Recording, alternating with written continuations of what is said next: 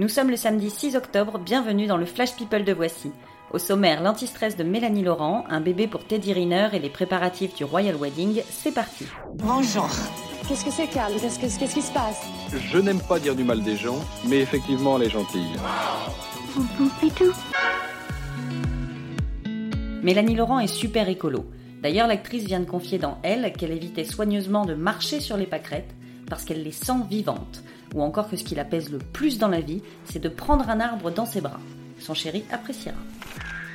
Après Harry et Meghan, la princesse Béatrice prépare elle aussi son mariage à Windsor. Le futur mari Jack Brooksbank n'a pas franchement eu son mot à dire dans les préparatifs, mais il est quand même en charge des boissons. Résultat, on servira de la tequila Casamigos, la marque lancée par George Clooney et pour laquelle Jack travaille. George, sponsor officiel des Royal Weddings. Teddy Riner est à nouveau papa. Après un petit Eden né en 2014, le champion et sa chérie Lutna ont accueilli la semaine dernière une petite fille, à qui ils ont donné le très mythologique prénom d'Isis, déesse égyptienne. Et dire qu'un si petit bout fait déjà plier le plus grand des champions,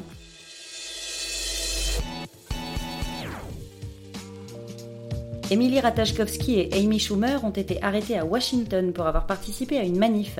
Les deux femmes protestaient avec beaucoup d'autres contre la probable nomination à la Cour suprême d'un juge américain accusé d'agression sexuelle. Allez, go girls Qui veut du ranch de Johnny Depp? Il brade à moitié prix. Depuis deux ans, l'acteur cherche à se débarrasser de sa ferme du Kentucky, une villa de 600 mètres carrés avec 7 chambres, 6 salles de bain, piscine, écurie, bref, le grand luxe, le tout sur un terrain de 15 hectares. Alors, tentez?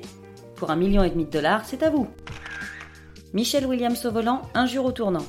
L'actrice s'est promis de ne plus jamais conduire le jour où elle s'est entendue hurler un chapelet d'insultes qu'elle ne pensait même pas connaître, le tout sous les yeux ébahis de Mathilda, sa fille de 12 ans. Depuis, Michelle prend le train et elle ne déraille plus. Voilà, c'est tout pour aujourd'hui. On se retrouve demain pour un nouveau Flash People. D'ici là, bonne journée à tous. Dans l'histoire, il y a un début, un milieu et une fin. Maintenant, vous savez. Merci de votre confiance. À bientôt, j'espère. Ciao, bambine.